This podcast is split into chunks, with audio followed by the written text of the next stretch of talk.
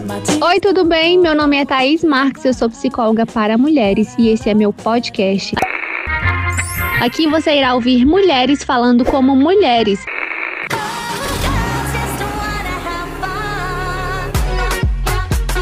Seja bem-vinda, bora conversar?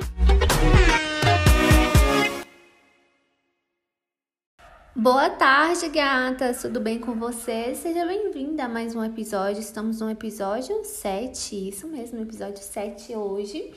E talvez vocês vão ouvir um barulho de latido, mas é o meu vizinho novo aqui que tá com um cachorro e eu acho que o cachorro dele tá sozinho e ele não para de latir.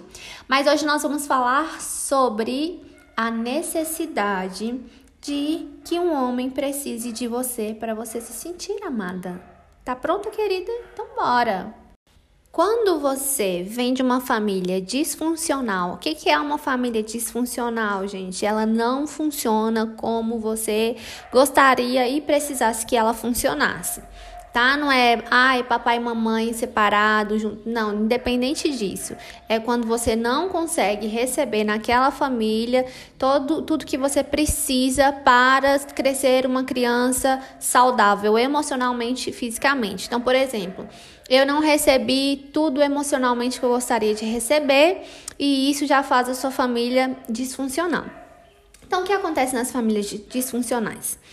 Tem três tipos de criança aí nessa família.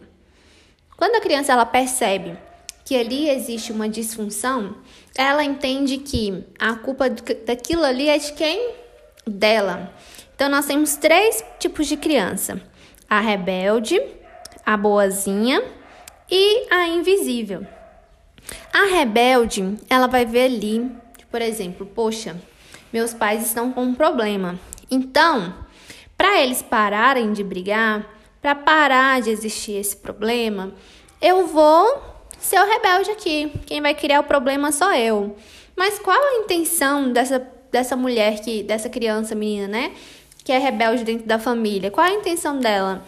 Mesmo com as brigas, é trazer a harmonia para essa família. Então, eles entendem que pelo menos meus pais têm um motivo para brigar ou que minha mãe tenha um motivo para resolver, um problema para resolver que não seja sobre ela, né? Seja sobre mim.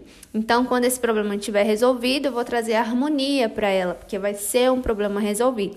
Mas o que não acontece, né? E é por isso cada vez mais a criança vai ficando cada vez mais rebelde.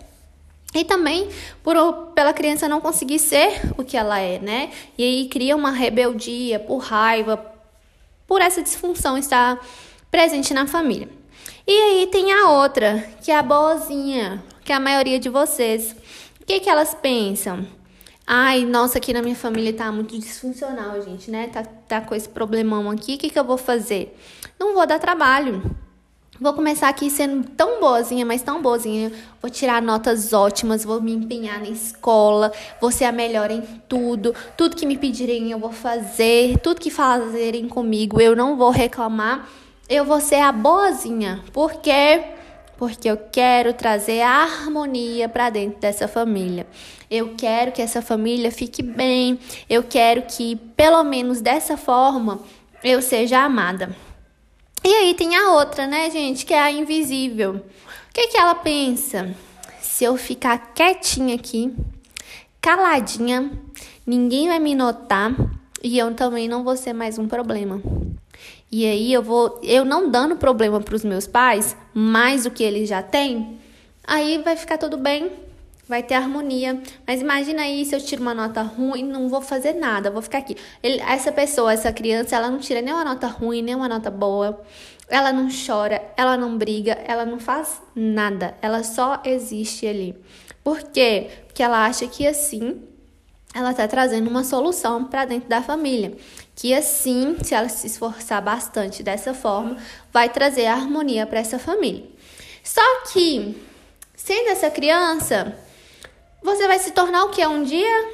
Adulto. Só que você se torna uma adulta que não resolve esses problemas. Então você se torna exatamente essa criança, só que adulta. Continua sendo essa criança aí. Só que qual que é a maior necessidade dessa criança? Ser amada. Muito amada.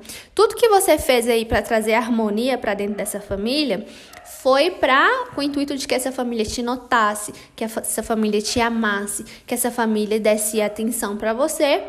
E aí você começa a projetar isso nos seus outros relacionamentos.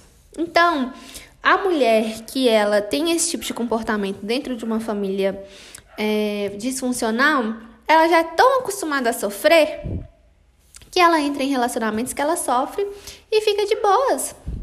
Então, quando ela passa por um probleminha no relacionamento, ela já pensa, ai, tô triste, tô, mas já tô acostumada a ser triste, né? Então, vou continuar aqui onde que eu tô. Porque isso aí pra mim não é novidade, não. Novidade para mim seria se eu fosse amada, né? Mas não. E o que acontece? A tendência é que essas mulheres procurem homens que fazem delas necessárias. O que que essa criança foi? Foi uma criança necessária. Ela achava que os pais precisavam dela para resolver um problema e assim ia trazer harmonia e amor para dentro da família.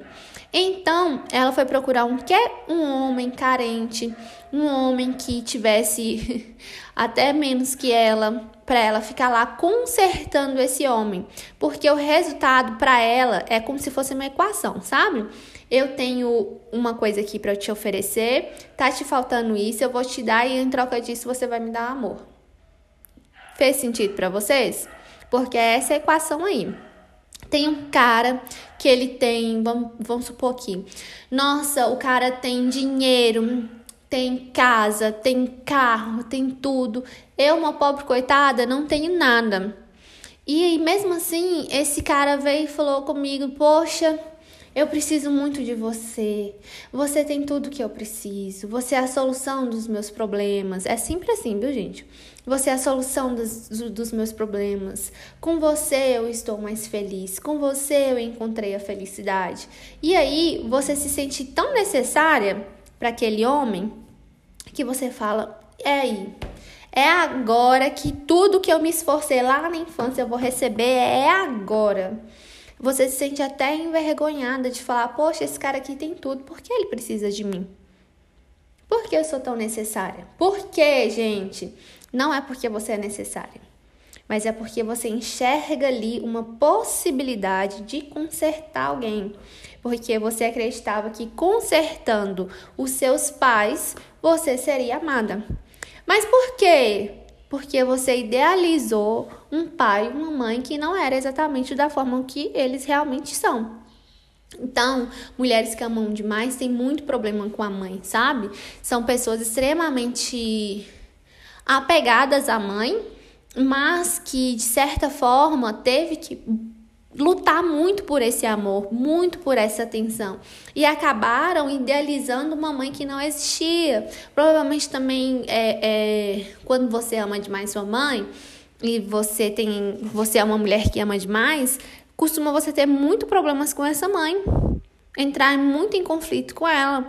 Porque você idealiza tanto essa mulher que você acaba virando amiga dessa mãe que você acaba tentando virar a mãe da sua própria mãe, você trata sua mãe como uma criança, e isso gera muito conflito. Ou então você passa, você nega tanto quem essa mulher é, que você começa a ter raiva dela e falar: "Não, eu vou fazer tudo diferente dela, porque o que ela fez não foi exatamente do jeito que eu gostaria". Só que o que você quer dessa mãe? Amor. Você quer ser amada. Então você está se esforçando tanto, mas tanto para consertar essa mãe que você acredita, passa a entender que essa é a única forma de se relacionar. E é por isso que toda vez que você vê um homem carente, toda vez que você vê um homem com problema, e esse homem fala: Nossa, é de você que eu tô precisando, é você que vai consertar a minha vida, é você que vai me tirar esse buraco, sou eu que, que você que vai me salvar. Isso vem muito de uma questão da cultura também, né? Todo mundo acha que a mulher salva o homem de alguma coisa, mas a gente não salva ninguém de ninguém, nem da gente mesmo. Então, se você tá achando aí que você vai salvar homem algum, como que você vai salvar se até hoje você não salvou nem você mesma? Me responde isso aí. Como você acha que isso vai acontecer? Não acontece, porque o amor, ele não é para salvar ninguém, não é para tirar ninguém do buraco.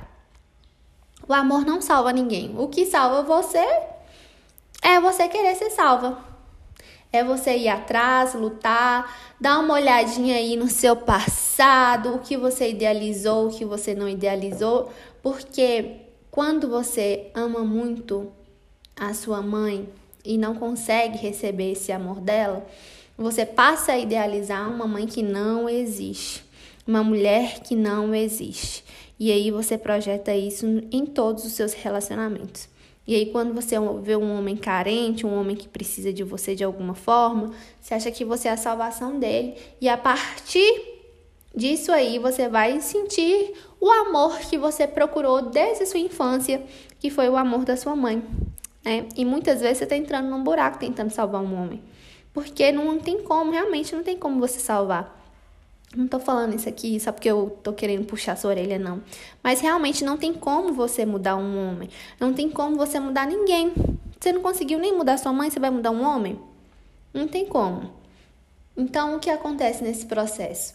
Você está tão à procura desse amor que você passa a idealizar as pessoas, passa a idealizar as situações. O que é idealizar? Você começa a enxergar aquilo ali da forma que você gostaria que realmente fosse que aquele homem fosse realmente o homem com que você fosse casar, perfeito, que faz tudo por você, que apesar de ter certo problema, ele vai passar por esse problema com sua ajuda.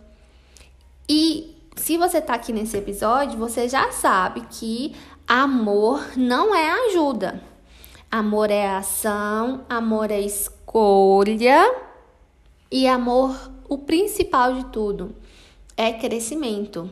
Então não é possível você ser amada e amar uma pessoa achando que você pode ajudar essa pessoa a ser diferente do que ela é. Porque muitas vezes a pessoa não quer ser diferente do que ela é, sabe? Ela também só quer a mesma coisa que você, ser amada.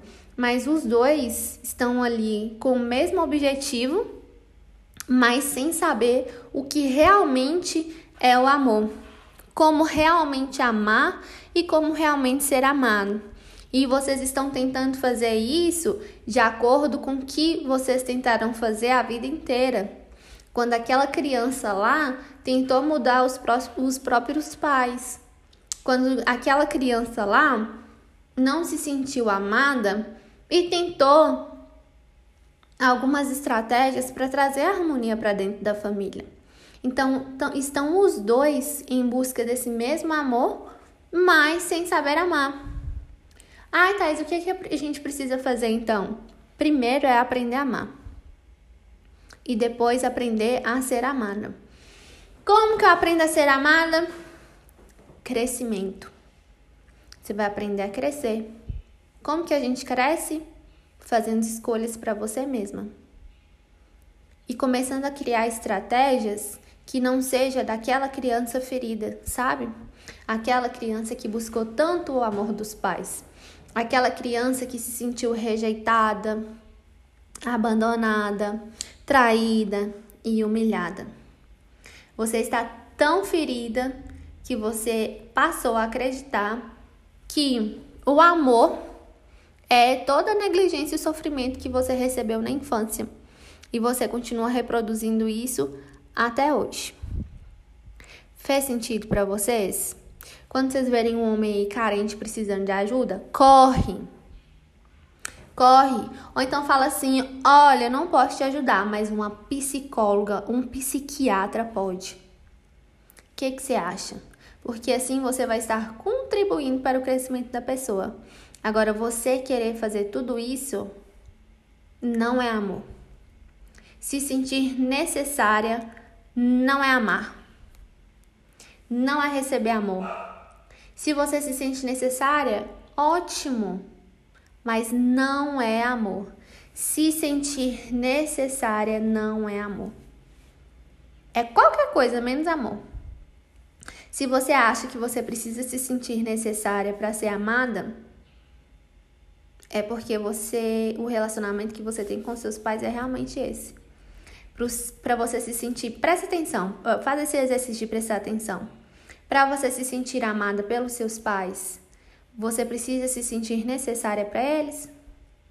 Você precisa fazer alguma coisa para eles? É assim? Se você não estiver fazendo nada, você não consegue sentir esse amor? Preste atenção nisso e depois me fala. Como você se sente amada pelos seus pais? Eu quero que vocês me respondam isso lá no direct. Como? que faz você se sentir amada pelos seus pais? É sendo necessária? É sendo boazinha? É quando você é rebelde, recebe toda a atenção do mundo? É quando você simplesmente é a invisível, que não dá trabalho? É assim? Se for assim, vocês me falem. Prestem atenção, anotem e me fale se é assim que você se sente amada pelos pais. A forma como você se sente amada pelos seus pais é a forma como você vai procurar esse amor e como você vai se sentir amada pelos homens. Fez sentido para vocês? Entenderam um recadinho de hoje? Bem rapidinho, né? Mas bem intenso. Para você de uma vez por todas aprender a se relacionar e a descobrir que o seu problema de relacionamento hoje, ele começou lá na sua infância. Ele começou lá na forma como você se relaciona com seus pais. E eu sei que é muito difícil para você admitir que você não se sente amada pelos seus pais. Mas esse é o motivo de você ter passado por tantos relacionamentos fracassados, porque ele é um espelho do relacionamento dos seus pais. É isso, um beijo para vocês e até amanhã. Essa semana a gente tá fogo, né? Essa semana nós estamos pegando fogo.